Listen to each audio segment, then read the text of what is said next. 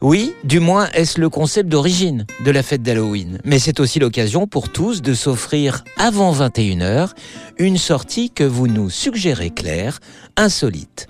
Et c'est ainsi que cette semaine, vous nous conviez dans non pas un, mais deux restaurants parisiens. Alors on commence par le Tube. Il est situé rue du Beaujolais dans le premier arrondissement. On a rentré un vieux camion Citroën à l'intérieur où il fait office de bar et de cuisine.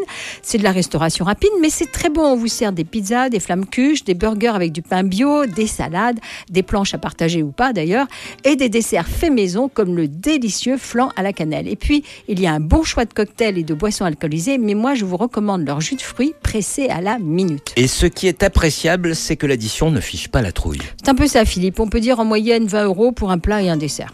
Et dans quel arrondissement parisien se trouve le second établissement sélectionné par vos soins? Il est dans le 11e à la Cité de l'Ameublement. Il s'appelle chez E. Il est idéal pour les enfants parce qu'au sous-sol, une vaste aire de jeu est ouverte aux petits de 2 à 12 ans.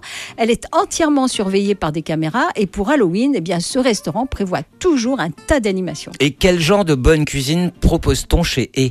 C'est de la bonne cuisine chinoise. La spécialité, c'est le bar mariné où on peut manger pour moins de 20 euros. Bien, maintenant que nous sommes rassasiés, Halloween oblige, Claire, on va jouer à se faire peur. Par quoi peut-on commencer? Bah Philippe, on peut commencer par regarder un film d'horreur et j'en ai recensé une soixantaine. Sans vous commander, Claire, vous pouvez en citer quelques-uns? Bon, dans les grands classiques, vous avez L'Exorciste, Massacre à la tronçonneuse, Psycho, Shining, pour citer que cela.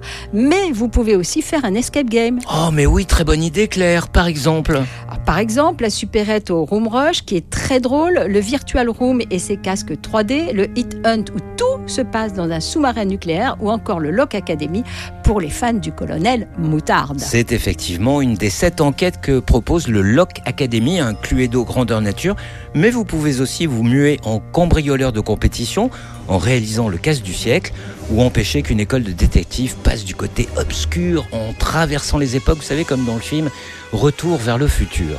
Sur ce, bonne fête d'Halloween et à la semaine prochaine, Claire. À la semaine prochaine, Philippe.